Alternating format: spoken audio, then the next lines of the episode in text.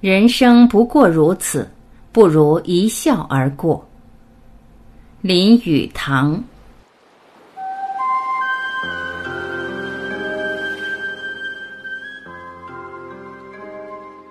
人生有时颇感寂寞，或遇到危难之境，人之心灵却能发了妙用，一笑置之，于是又轻松下来。这是好的，也可看出他人之度量。古代名人常有这样的度量，所以成其伟大。希腊大哲人苏格拉底娶了山地柏，他是有名的悍妇，常做河东狮吼。传说苏轼未娶之前已经闻悍妇之名，然而苏轼还是娶她。他有解嘲方法，说娶老婆有如御马。欲驯马没有什么可学，娶个悍妇与修心养性的功夫大有补助。有一天家里吵闹不休，苏轼忍无可忍，只好出门。正到门口，老太太由屋顶倒一盆水下来，正好淋在他的头上。苏轼说：“我早晓得雷霆之后必有甘霖。”真亏得这位哲学家雍容自若的态度。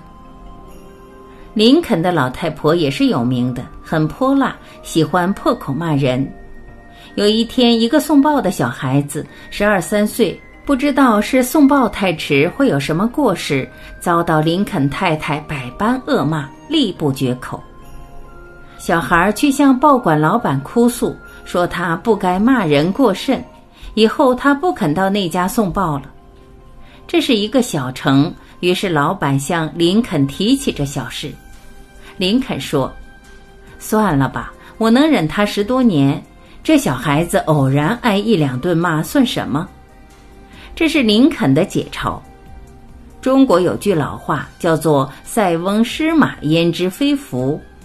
林肯以后成为总统，据他小城的律师同事赫恩顿的传记，可以归功于这位太太。赫恩顿书中说，林肯怪可怜的。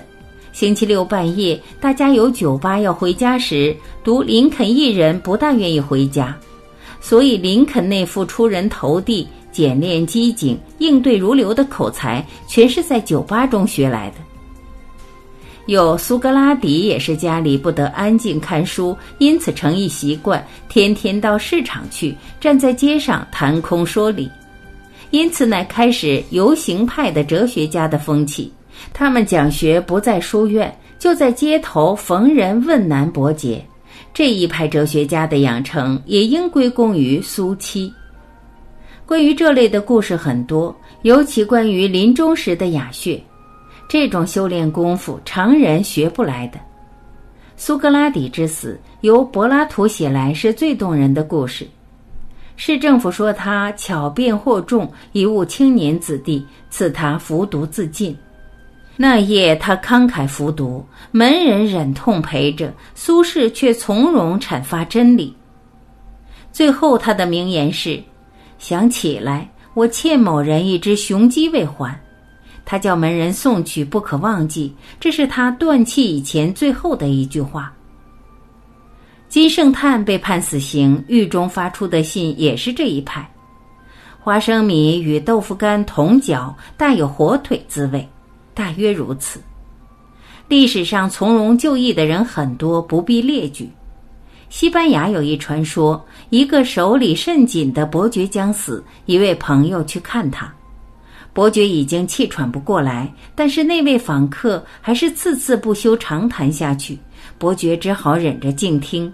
到了最后关头，伯爵不耐烦地对来客说：“对不起，求先生原谅，让我此刻断气。”他翻身朝壁，就此善终。我常读耶稣最后一页对他门徒的长谈，觉得这段动人的议论尤胜过苏轼临终之言，而耶稣在十字架上临死之言：“上帝啊，宽恕他们，因为他们所为出于不知。”这是耶稣的伟大，出于人情所不能及，这与他一贯的作风相同。施之者比受之者有福，可惜我们常人能知不能行，常做不到。